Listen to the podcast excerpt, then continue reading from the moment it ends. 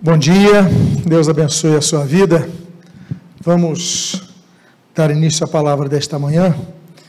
Eu gostaria de explanar aos amados irmãos que nos assistem que hoje não vai ser uma pregação, mas nós vamos avançar mais para um estudo bíblico. E com isso, eu gostaria de registrar que o tema da mensagem desse estudo desta manhã se denomina As Vontades de Deus e a Criação do Mal um assunto que talvez vá de encontro a muitas perguntas que se fazem. Eu gostaria de dizer que esse texto eu extraí do livro Teologia Sistemática, Teontologia, a Doutrina de Deus Pai, e está num dos capítulos sobre os atributos incomunicáveis de Deus. E esse livro está disponível tanto em formato físico como no formato digital você pode ver no meu site, martinlutero.org, ou no site da igreja, novavida.tv, clicando ali em livraria, e aí você tem acesso a esses dois materiais. Sem mais delongas, eu gostaria de começar com o um texto bíblico do profeta Daniel, capítulos número 4, versículos número 35, quando a Bíblia diz: Todos os moradores da terra são por ele reputados em nada e segundo a sua vontade, ele opera com o exército do céu e os moradores da terra. Não há quem lhe possa deter a mão, nem lhe dizer: Que fazes? Quando falamos da soberania de Deus, este atributo, ele aponta para a realização da vontade divina, sem que seja necessária uma aprovação, um apoio ou supervisão de outro ser. Deus ele é plenamente soberano para tomar suas decisões e tem toda a capacidade de realizar a sua vontade, seja essa vontade realizada de maneira direta ou mesmo indireta. Por exemplo, há momentos que nós aguardamos que Deus haja, que Deus intervenha, mude a situação. Mas se Deus decidir não agir, se Deus decidir não intervir, ele continuará sendo soberano em sua vontade. Isso, muitas vezes, mostra que nosso papel não é o papel de ordenarmos a Deus que faça alguma coisa. Nós somos criatura dele, nós somos servos dele. Deus é Deus. Deus é soberano no que faz. Agora, se ele decidir intervir, agir, é porque ele está então decidido a cumprir a sua vontade. Que vontade é essa? Nós vamos ver nessa manhã os três tipos de vontade de Deus. Devemos lembrar que Deus exerce controle sobre tudo e todos, ainda que não exclua do ser humano o exercício de sua liberdade, inclusive a liberdade de poder pecar. O ser humano, ele é livre para obedecer a Deus e não pecar, ou, se assim o ser humano decidir, ele é livre para pecar desobedecendo a Deus. E Deus não pode ser culpado de condenar ninguém à vida eterna sem Deus, a vida, enfim, sem, sem a salvação, se o homem decidir pecar. Por quê? Porque Deus não o faz pecar. Deus lhe dá oportunidade dele não pecar. Portanto, Deus não promove o pecado, uma vez que Deus o condena o pecado. A título de exemplo, temos a própria oração de Jesus. Mateus capítulo 6, ali no Sermão do Monte, ele diz assim no versículo 9 e no versículo 10: Portanto, vós orareis assim. No versículo 10 ele diz: Faça-se a tua vontade, assim na terra como é no céu. Se a vontade de Deus fosse automaticamente imposta a todos, então Jesus não se preocuparia em nos ensinar a orar. Por quê? Porque a vontade de Deus ia ser realizada de qualquer maneira. A gente não ia pedir a Deus, Deus, faça a tua vontade na terra como é nos céus, porque Deus ia fazer de qualquer maneira. Então, nós temos que entender, então, qual é a vontade de Deus. Temos que avançar um ponto mais profundo, porque será que é a vontade de Deus que nós pequemos? Mas se é a vontade de Deus que nós pequemos, então seria injusto ele nos condenar pelos pecados que Ele nos determinou que nós fizéssemos. Então isso contraria a revelação bíblica a respeito do caráter de Deus.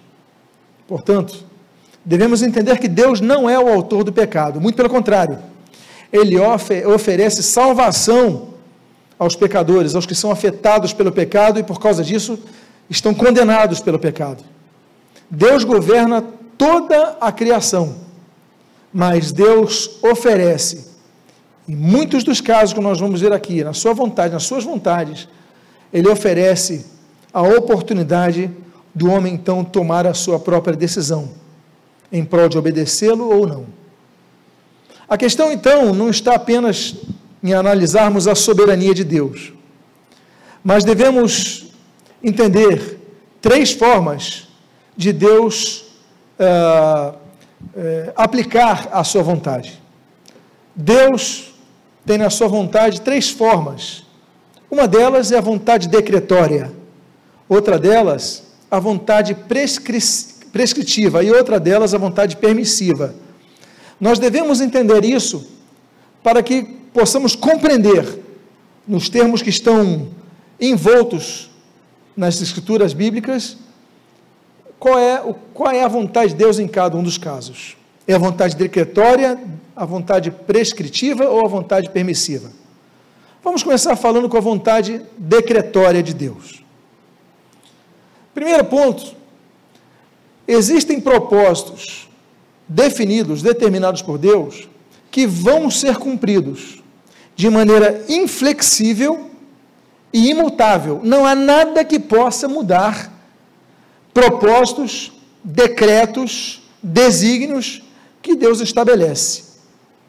Trata-se, por exemplo, dos decretos que Deus apenas comunica que vai realizar. Ele já os conhece predeterminadamente já o estabelece e apenas os revela em forma de comunicação quanto à sua realização.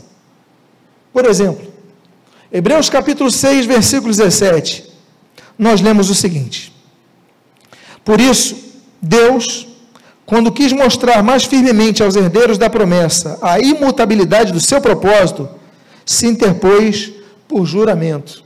Deus mostrou que há propósitos que são imutáveis. O texto é muito claro, nada pode mudar. Nós lemos também, por exemplo, Isaías capítulo 14, versículo 24, outro texto que aponta a vontade decretória de Deus. A Bíblia diz nesse texto: Jurou o Senhor dos Exércitos, dizendo: Como pensei, assim sucederá. E como determinei, assim se efetuará.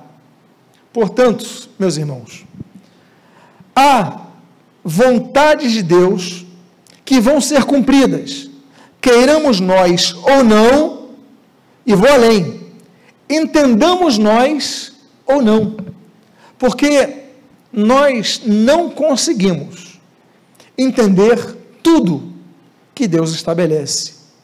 A começar, por exemplo, com a nossa pequenez. Deus é um ser não apenas imanente, mas ele é transcendente. Deus é um ser que nós não podemos compreender a complexidade do seu todo, porque Deus é infinito, nós somos finitos.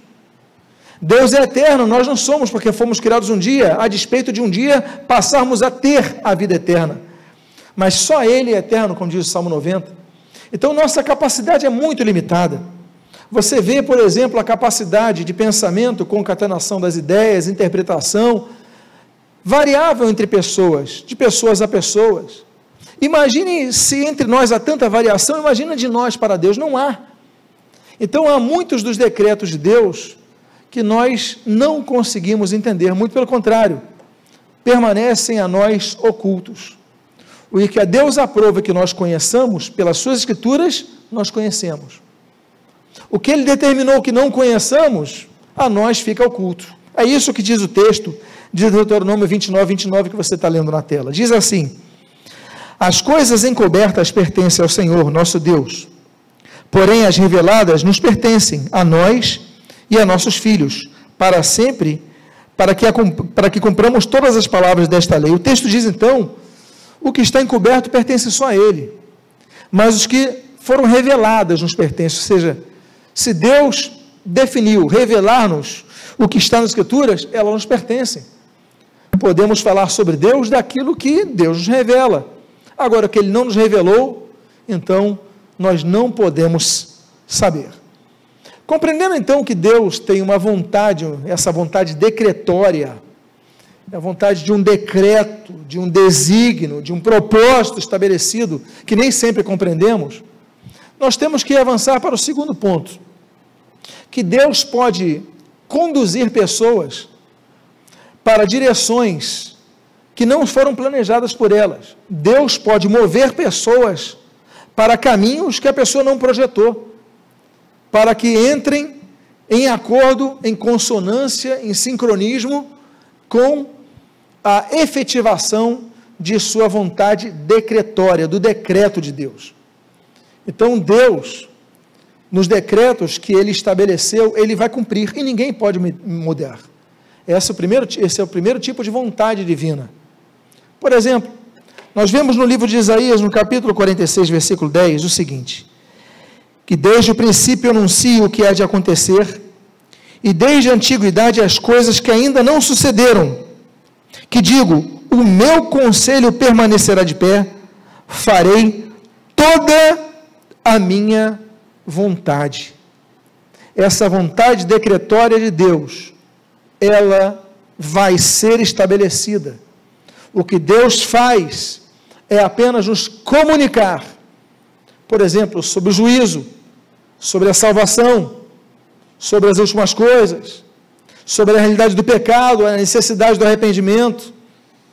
Deus estabelece as regras, as normas e nos comunica.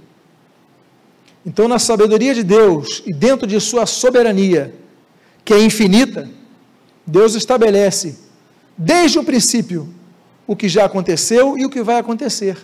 Desde a antiguidade, o que já sucedeu, o que não sucedeu, é o que vai acontecer.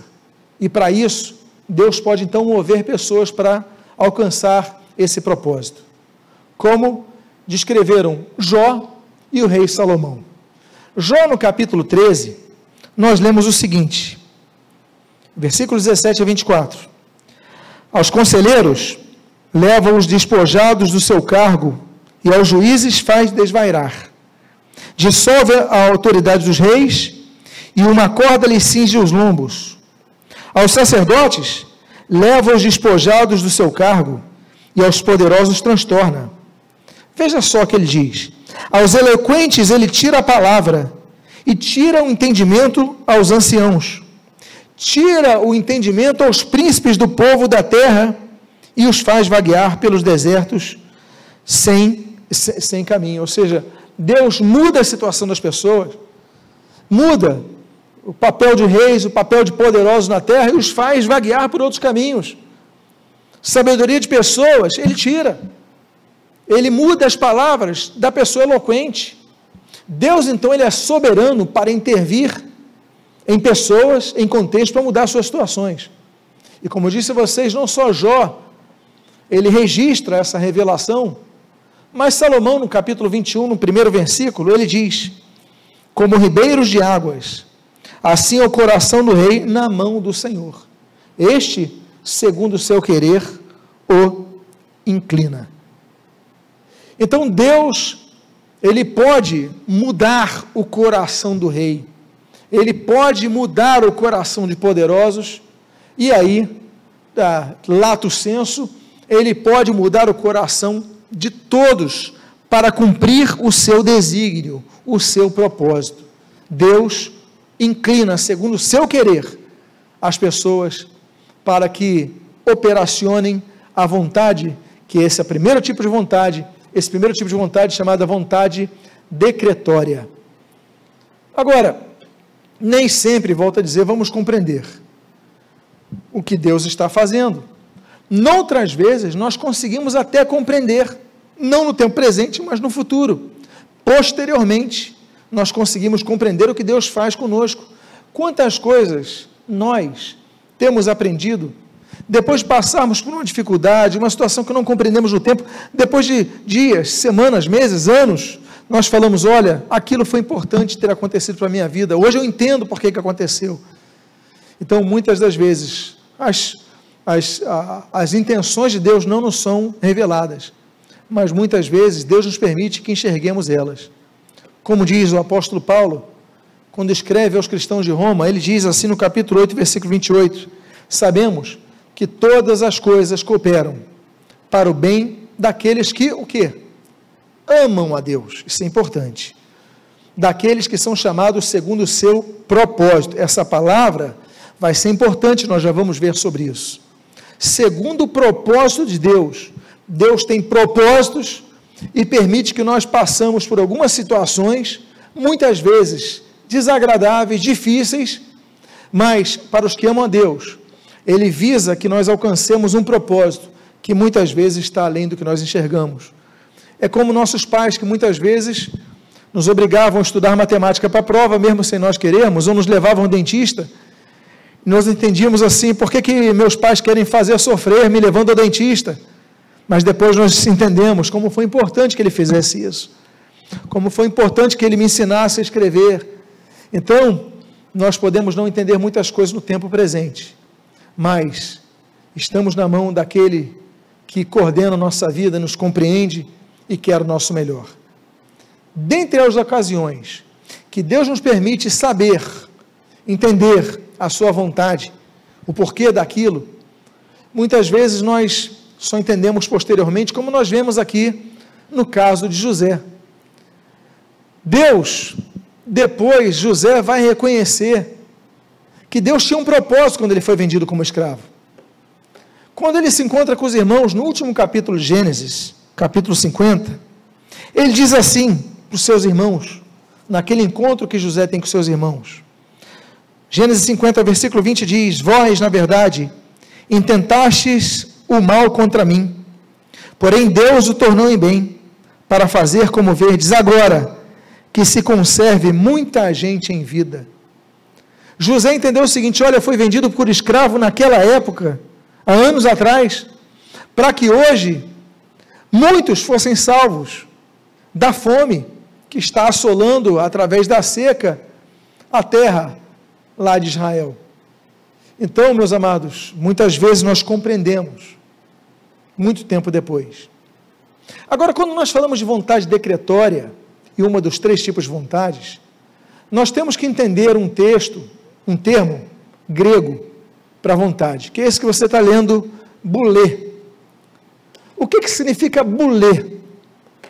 Esse termo bulê, quando aparece na Bíblia, ele aponta a um tipo de vontade divina, que é aquela vontade que nós temos comentado aqui, que se denomina vontade decretória, porque ela aponta a presciência de Deus quanto aos fatos que vão acontecer por causa de um desígnio, por causa de um alvo, por causa de uma meta, por causa de um propósito. Então nós temos, por exemplo, o texto de Atos capítulo 2, versículos 22 a 23 naquele discurso de Pedro, naquela pregação de Pedro que se levanta entre os apóstolos, ele começa a pregar, depois nós teremos uma, um batismo de 3 mil pessoas. Mas nesse discurso de Pedro, ele diz o seguinte: Varões israelitas, atendei a estas palavras. E ele fala, Jesus, o Nazareno continua pregando. Lá no 23 ele diz: Como vós mesmos sabeis, sendo este entregue pelo determinado desígnio, olha o termo grego, bulê, e presciência de Deus, vós o matastes, crucificando por mãos de Nicos.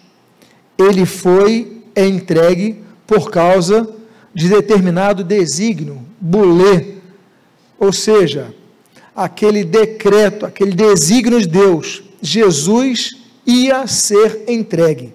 O termo grego bulê significa exatamente isso: desígnio, propósito, objetivo.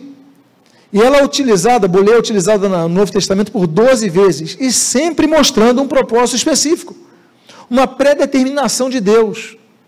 Agora, quanto a, por exemplo, podemos citar aqui, como você lê em tela, Herodes e Pilatos.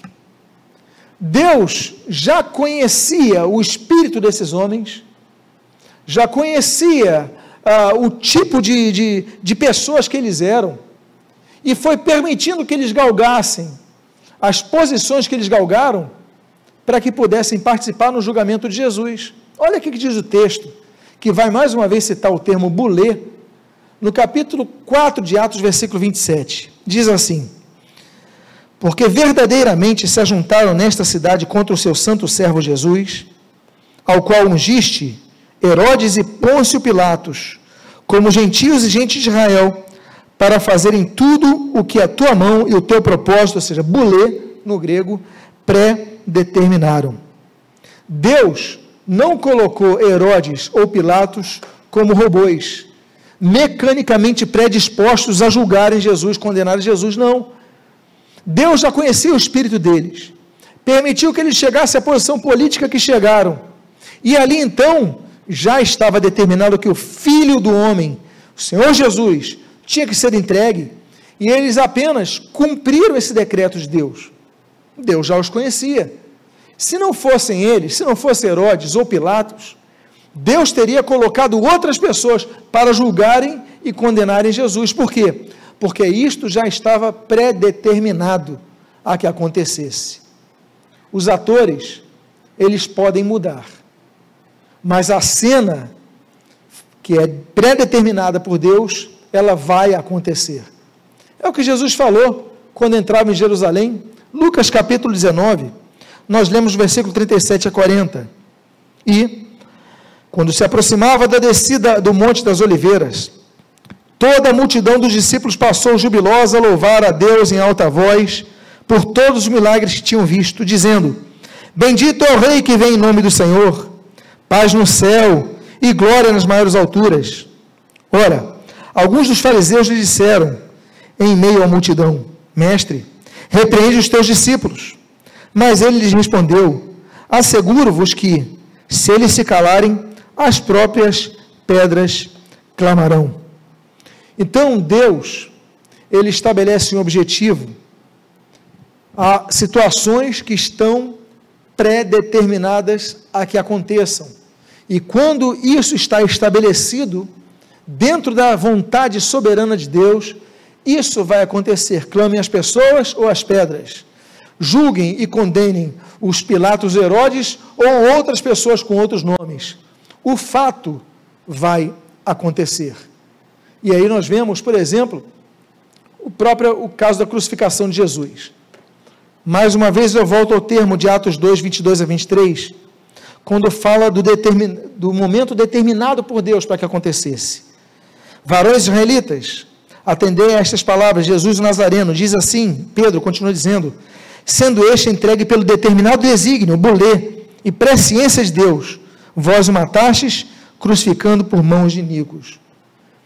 A morte de Jesus não fugiu ao controle de Deus, não fugiu ao poder de Deus, já estava predeterminado que acontecesse isso, e está dizendo determinado desígnio, vontade, no sentido de desígnio, de propósito, de objetivo de Deus. Então, a primeira vontade que nós devemos entender é isto. E se nós formos entender o termo bolê, nós temos que analisar o verbo de onde ele vem. E o verbo de onde ele vem é bulomai. Bulomai significa querer deliberadamente. Onde, por exemplo, nós vemos o termo bulomai na Bíblia? Quando, por exemplo, na de, da declaração do procônsul Gálio sobre o apóstolo Paulo lá em Corinto. Ele diz assim em Atos 18, versículo 15, no final dele: Tratai disso vós mesmos. Eu não quero, bulomai, ser juiz destas coisas. Então, um termo que designa muitas das operações de Deus registradas na Bíblia, bulê, vem de bulomai, que aqui foi traduzido como não quero. Então, quando Deus diz assim, não quero, é, não é o meu desígnio, não faz parte do, do que eu estabeleci para acontecer e que já está determinado acontecer, não vai acontecer, é o não quero. Então, essa, esse é o primeiro tipo de vontade de Deus. Existe um segundo tipo de vontade de Deus, e é importante que você então vá entendendo um outro termo grego que nós já vamos anunciar para você, que é o telema é a vontade prescritiva de Deus, também chamada de vontade preceptiva de Deus. O que é prescrever? Bom, a vontade prescritiva de Deus aponta o desejo que Deus prescreve ao homem para que ele cumpra.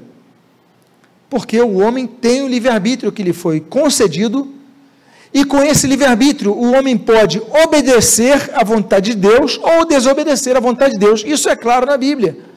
Quando, por exemplo, nós vemos algumas ordens prescritas ao, ao homem. Essa prescrição, por exemplo, quando você vai ao médico, o médico pega um papel, depois de te consultar, de te examinar, ele fala o seguinte: olha, eu vou te prescrever um remédio. Ou vou te prescrever três remédios.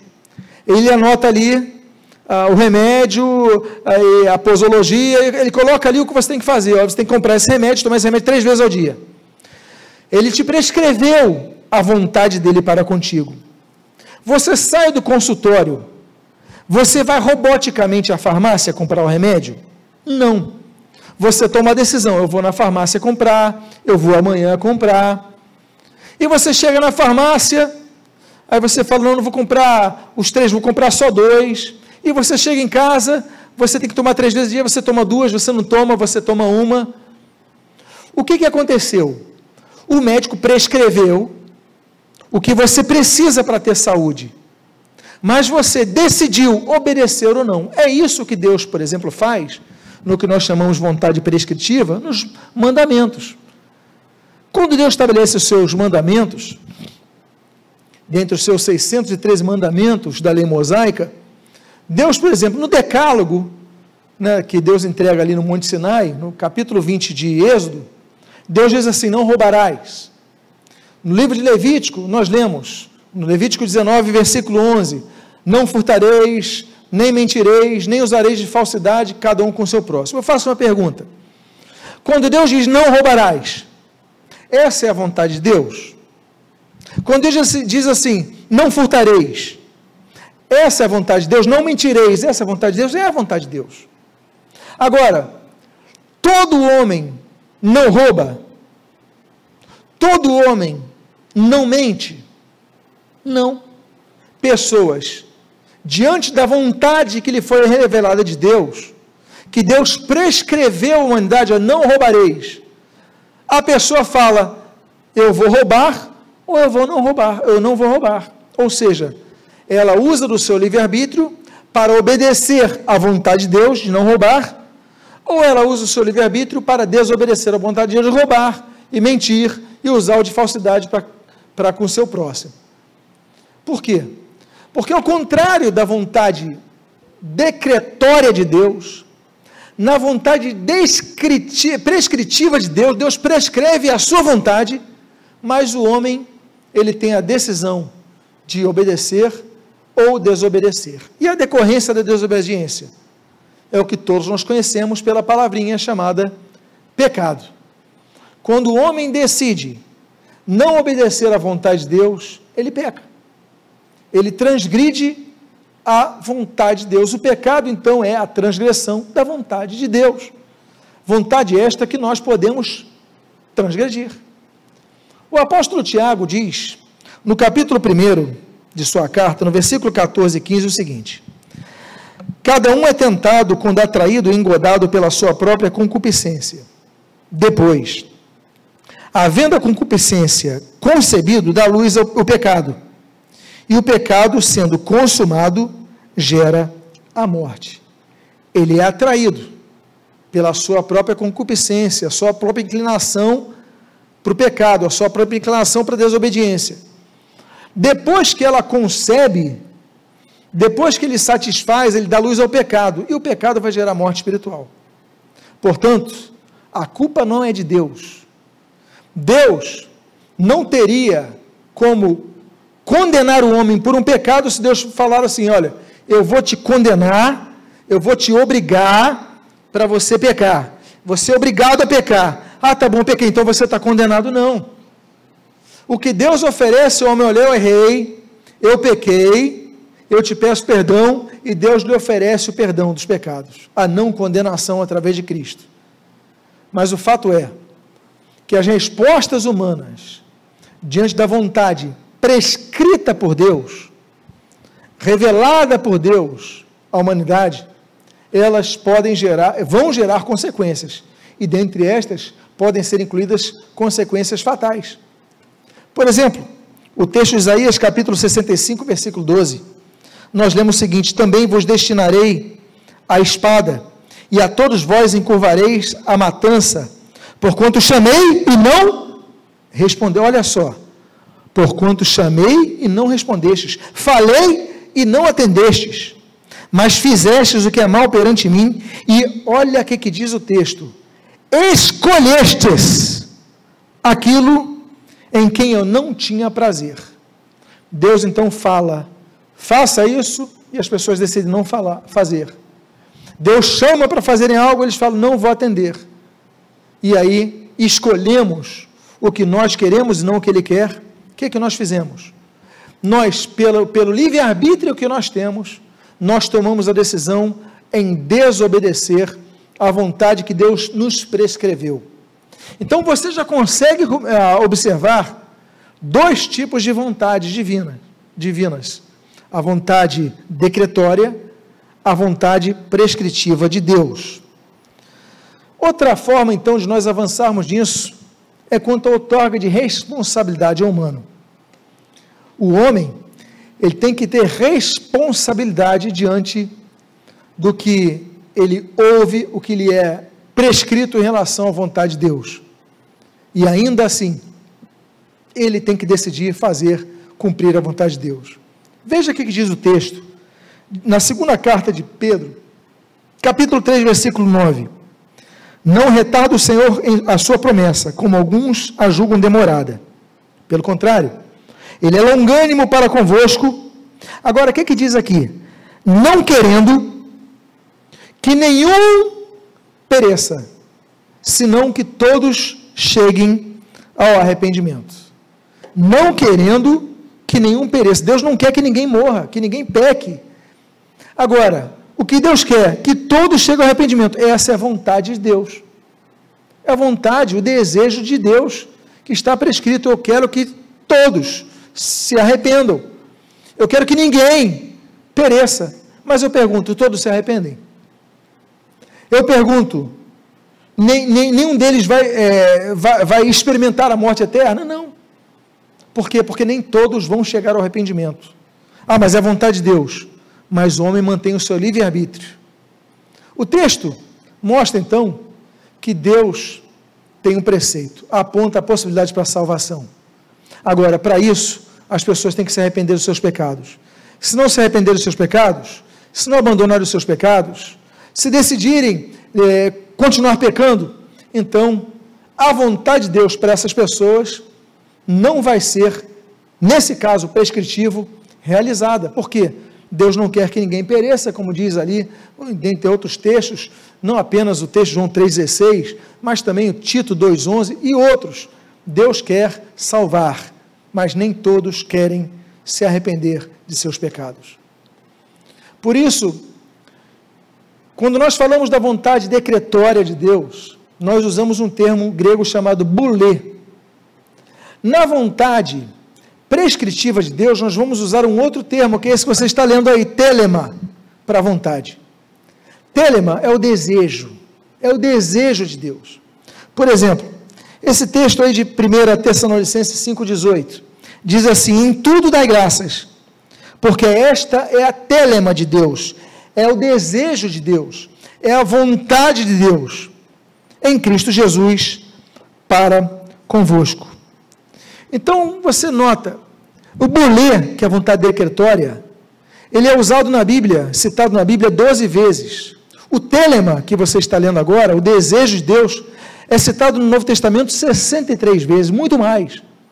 Por quê? Porque Deus demonstra a sua vontade a vontade, o desejo, o almejo de Deus, é que em tudo demos graças. Agora, eu pergunto: em tudo damos graças?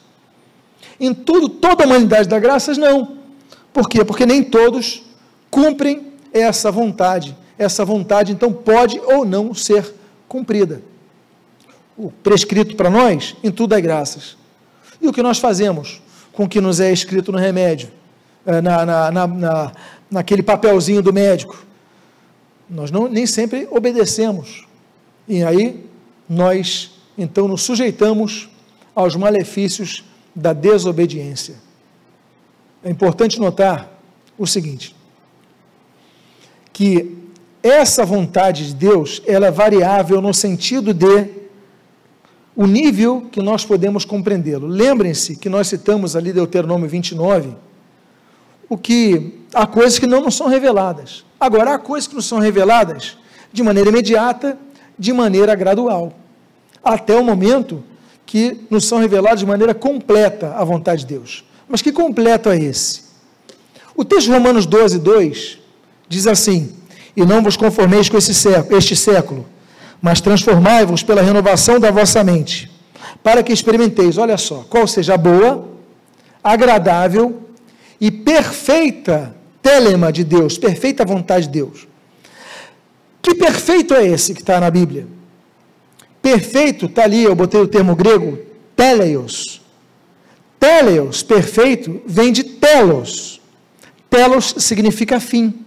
Ou seja, nós vamos transformando a nossa mente, renovando a nossa mente, e através dessa renovação, dessa maturidade, vamos experimentando a boa, entendendo que a vontade de Deus é boa, que é agradável, mas que ela é perfeita, ou seja, chega ao seu fim, chega à sua meta, chega ao seu propósito, chega ao seu objetivo. Então, esse desejo de Deus, nós vamos compreendendo com o tempo da transformação da nossa mente. E aí a gente vai entendendo, poxa, o objetivo de Deus chegou ao seu fim. Qual o objetivo de Deus? Então, essa é a questão da sua soberana vontade. O fato é que nós temos que entender que a vontade de Deus, ela pode ser decretória, inalterada, inflexível, já pré-determinada, já pré-definida desde os tempos eternos.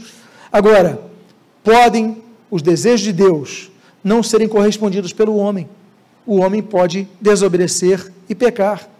O homem pode ter uma promessa e não, ah, minha promessa é sair do Egito e entrar na terra prometida. E ali só entram dois acima de 21 anos, como foi com Josué e Caleb. Por quê? Porque decidiram não cumprir a vontade de Deus. É, muitas das, das promessas que Deus a personagens da Bíblia, eles não concluíram, porque desobedeceram. Então, meus amados irmãos, temos que entender a vontade decretória, a vontade prescritiva e, por fim, a vontade permissiva. É o terceiro tipo de vontade que ocorre quando Deus, por ser soberano, decide não intervir. E aí nós entramos na questão: e a criação do mal? Deus é justo para criar o mal? Para isso, nós temos que ir no texto que menciona a criação do mal. E que muitos se confundem, porque pensam que Deus criou o mal moral. O texto diz assim em Isaías capítulo 45, versículo 7: Eu formo a luz e crio as trevas, faço a paz e crio o mal. Eu, Senhor, faço todas estas coisas. Em primeiro lugar, você viu o termo hebraico para mal, é Ra. Ra, o Ra, dependendo da, da pronúncia, esquenazita, sefaradita, enfim. O Ra significa tanto mal moral, a malignidade da pessoa, a perversidade da pessoa, quanto o mal natural, que aponta a quebra, a calamidades. Então Deus cria o mal moral, Deus cria a perversidade, Deus cria a maldade na pessoa que faz coisas horríveis, que toma decisões horríveis, que faz maldades que eu nem aqui vou citar, tamanhas que são e inúmeras que são. Não acredito que Deus tenha criado esse mal. Mas o texto diz: Mas eu crio o mal, o Ra. Então vamos analisar melhor esse texto para que possamos compreender. Primeiro que o mal no texto de Isaías, ele se ap apresenta como o sentido oposto à paz. Como se fosse o mesmo antagonismo que no texto Deus fala de luz e trevas. Ora, a grande questão de luz e trevas é simples. A treva não precisa ser criada, porque ela existe com a ausência da luz. Se a luz não é feita, as trevas já ali estão. Então, ao dizer que Deus criou as trevas, ele, ele falou no sentido lato da palavra. Porque a sua intervenção de criar luz dissipa as trevas. Quando Deus cria a luz, as trevas são dissipadas. A mesma coisa nós podemos aplicar, o texto é o mesmo, é o mesmo pensamento, é uma continuação um do outro, na formação do mal. Quando Deus fala do mal e da paz, Ele não está falando do mal e da guerra, é do, da paz e da guerra, ou não está falando do mal e do bom, Ele está falando mal e paz.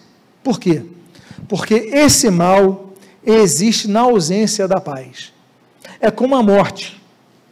A morte não é criada.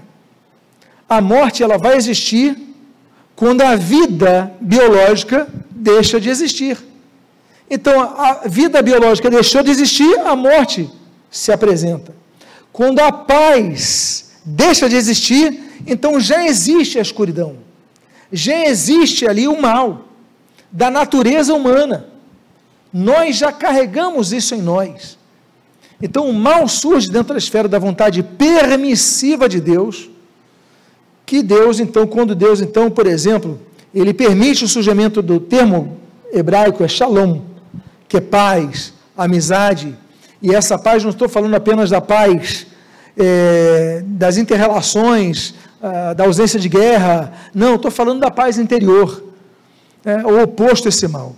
Quando não existe essa paz interior, então o mal começa a se manifestar. É nesse sentido. Por isso, Deus não é responsável pelo mal moral. Muito pelo contrário, ele se apresenta para se contrapor a este mal moral que tem caracterizado a criação de Deus. Agora, compreendendo isso, nós devemos entender que permitir o mal não significa anuir com o mal. Deus permite, por exemplo, que o homem peque, ainda que não deseje que o homem peque.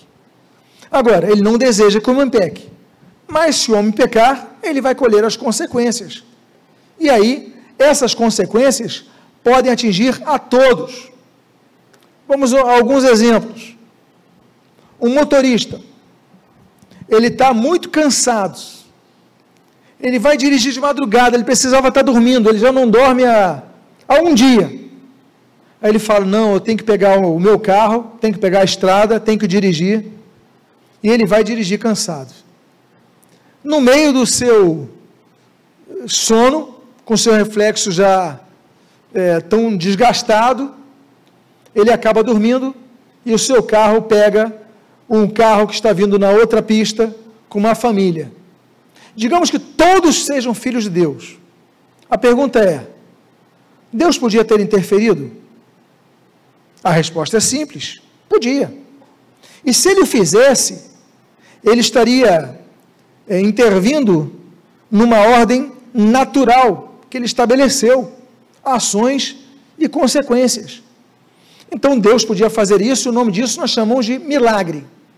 Agora, Deus também pode decidir não intervir. E o homem vai colher as consequências daquele imprudente motorista. Outros casos de cristãos que são perseguidos e martirizados.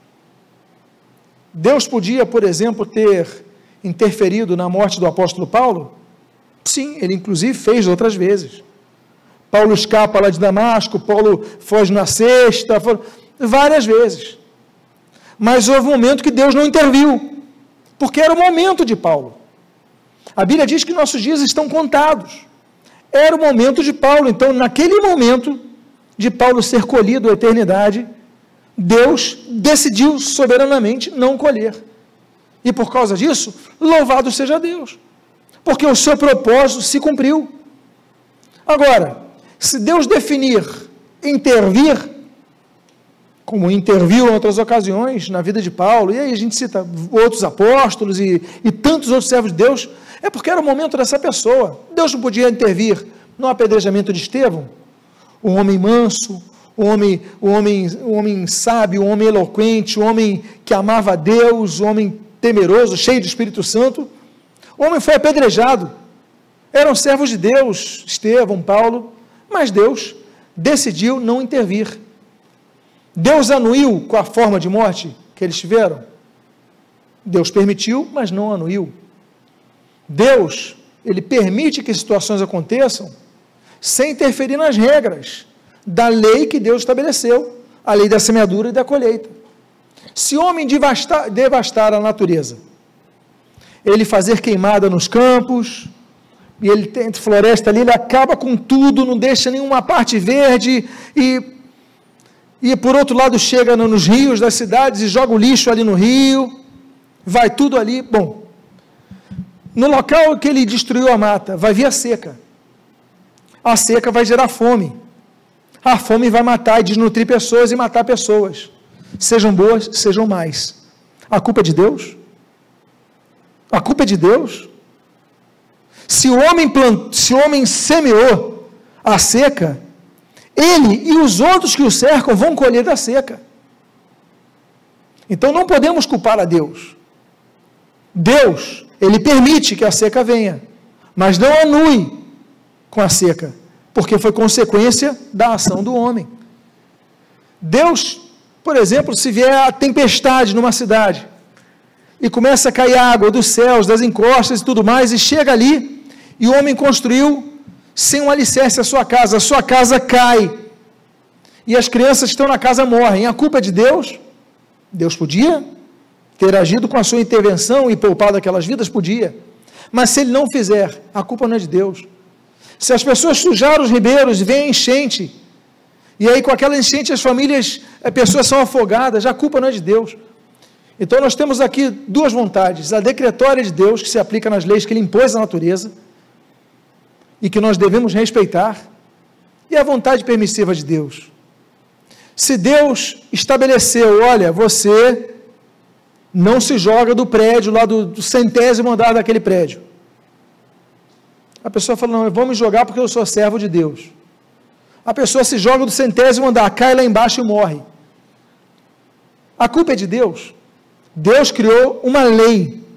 A lei, é, a lei que estabelece que a lei da gravidade. Se ele se, ele, se, ele se joga, ele vai cair. Vai... Agora, Deus pode poupá-lo? Até pode, mas não é o certo. Por quê? Consequência da vontade, da vontade permissiva de Deus. Deus permite, mas não anui. Então, tem pessoas que nascem doentes, porque herdam na genética seus pais doença. Deus é justo? Deus é injusto? A questão vai muito além disso.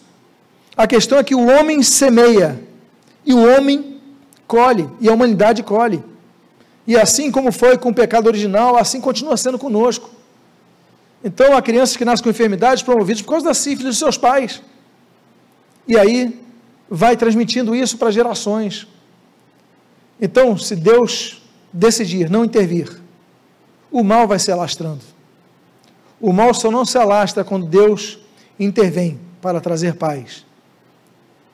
A Bíblia diz, o Senhor Jesus fala, Mateus capítulo 5, versículo 45, para que vos torneis filhos do vosso Pai Celeste, porque Ele faz nascer o seu sol sobre os maus e os bons, e vir chuvas sobre os justos e os injustos. Ou seja, a chuva vem para o bom e para o mal, o sol vem para o bom e para o mal, e nós temos então que aproveitar e saber usar isso a lei da natureza que Deus estabeleceu. A pessoa sabe que tem um vulcão ali.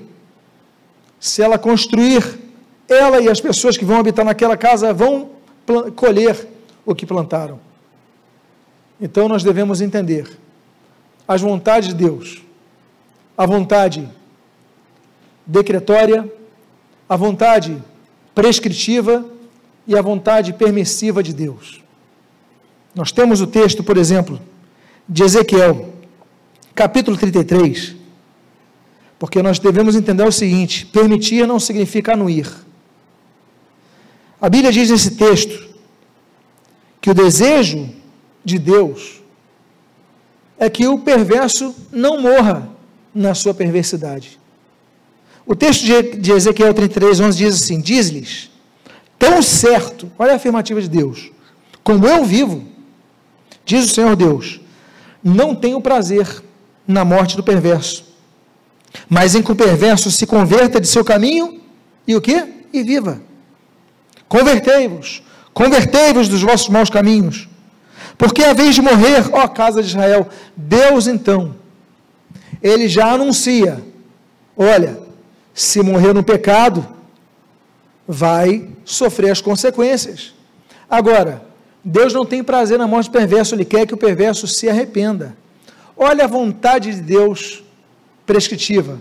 Convertei-vos, convertei os vossos maus caminhos. Deus desejando.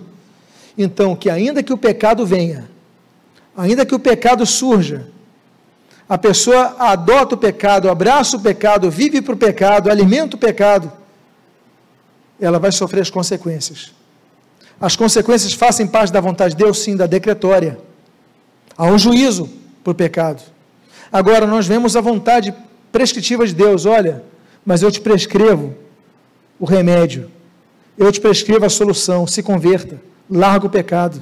Se você vai largar o pecado, se você largar o pecado, você vai viver. Por que vocês vão morrer, ó casa de Israel? Por que vocês vão morrer? Eu ofereço solução. Olha as duas vontades de Deus aí diante dessa vontade que nós estamos analisando aqui, a permissiva. Então, quando fala do mal, o mal que nós vemos na humanidade não é criação de Deus. Voltando então a falar do texto de Isaías. Quando ele fala que cria o mal, Deus permite que o mal se manifeste quando não abraçam o bem que Deus oferece. Tanto é que é um texto muito interessante quanto aos seguidores de Moloque e Baal, quanto ao sacrifício dos seus próprios filhos, aquelas entidades espirituais. Porque tem um texto que Deus declara, nunca me passou pela mente, ó, mas ele é onisciente. Mas quando ele diz nunca me passou pela mente, é uma linguagem que nós chamamos de retórica. Ela vai fixar uma ideia. E diz o texto de Jeremias, capítulo 7, com qual eu caminho para a minha conclusão no versículo 31, capítulo 19, do 4 ao 5, e capítulo 32, versículo 35. Eu vou ler todo esse texto junto. Diz assim: Edificaram os altos de Tofete, que está no vale do filho de Enom, para queimarem a seus filhos e as suas filhas. O que nunca ordenei, olha o que diz o texto, nem me passou pela mente Continua o texto no capítulo 19: Encheram este lugar de sangue de inocentes e edificaram os altos de Baal para queimar os seus filhos no fogo em holocausto a Baal. O que nunca lhes ordenei, nem falei, nem me passou pela mente. Capítulo 32, versículo 35. Edificar os altos de Baal que estão no vale do filho de Inom, para queimarem a seus filhos e as suas filhas a Moloque. O que nunca lhes ordenei, nem lhe passou pela minha mente fizessem tal abominação. É claro que Deus conhece, sabe todas as coisas. Mas quando ele falou isso, não me passou pela mente. Volto a dizer, é uma, é uma, é uma expressão retórica que diz o seguinte: olha, eu não concebi isso, eu não quis isso, eu não desejei isso, agora eu permiti que isso acontecesse. Então você então começa a compreender a vontade permissiva de Deus diante de alguns eventos, nos quais Deus, como diz, não decretou, não decretou, não lhe passou pela mente, mas Deus permitiu, ainda que não concordasse, ainda que não anuísse, que a humanidade fizesse. Eu caminho para minha conclusão, citando um texto que foi pregado no domingo passado, sobre as pragas que Deus envia assim como as pragas que Deus permite que surgem, que a própria humanidade desenvolve. Há doenças que são resultantes do desenvolvimento da própria humanidade. Radiação de, de elementos que o ser humano vai, vai fazendo a, a fissão lá nuclear e, e se aquilo surge, pessoas vão ser contaminadas pela ação do homem. Há remédios que o homem cria, que se você misturar esse remédio e tomar, sem uma orientação, você vai ter prejuízos. Você tem a tua decisão, tem a tua escolha, e Deus nem sempre vai interferir. Agora, eu cito então, e eu finalizo, com 2 Crônicas capítulo 7, versículo 13 a 14. A Bíblia diz se eu cerrar os céus de modo que não haja chuva, ou se ordenar aos gafanhotos que consumam a terra, ou se enviar a peste entre o meu povo, se o meu povo, que se chama pelo meu nome, se humilhar e orar e me buscar e se converter dos seus maus caminhos, então eu ouvirei dos céus, perdoarei os seus pecados e sararei a sua terra. Eu finalizo dizendo que aqui nós temos a vontade prescritiva de Deus. Olha, eu ajo com juízo, mas eu lhes ofereço a salvação. E a postura é nossa, a decisão é nossa. No tocante ao a vontade de Deus, e agora, melhor dizendo, as vontades de Deus e o mal que nos envolve, eu quero que você jamais deixe de fazer uma coisa: confiar no Senhor, pedir a Ele misericórdia, pedir a Ele que Ele intervenha. Quantas vezes Deus interveio na história por causa de pedidos? A Bíblia diz que Deus estabeleceu que Ana fosse estéril. Ela pediu e Deus lhe deu o livramento. Quantos livramentos nós vemos na Bíblia Deus operacionando? Porque se o meu povo, que se chama pelo nome, se humilhar, ações nossas, então confio no Senhor, mas peça para Deus ter misericórdia de nossas vidas.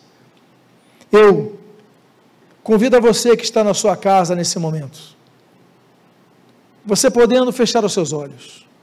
Eu quero encerrar com uma palavra de oração. Deus amado, Pai bendito. Nós te louvamos, nós te glorificamos, nós te agradecemos. Porque nossa vida está em tuas mãos, Deus. Pertencemos a ti. Tu tens o controle de todas as coisas. Por isso, nós, em primeiro lugar, queremos te agradecer por esta oportunidade. E, em segundo lugar, a te clamar, com o nosso coração arrependido, pedindo-se, Deus, tem misericórdia de nós, nos livra, nos guarda, Pai, nos protege, Pai.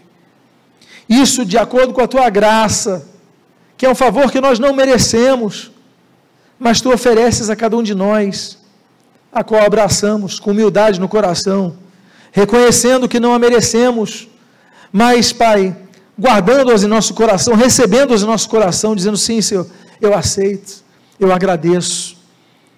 E Pai, abençoa as nossas vidas.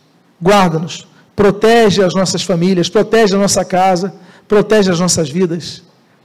E o que nós pedimos, Pai, nós fazemos agradecidos em nome de Jesus. Amém e amém. O meu desejo é que Deus abençoe a sua vida com esse estudo. E eu quero lembrar você que estaremos sempre disponíveis na internet, conhece outras mensagens e que Deus te abençoe rica e abundante.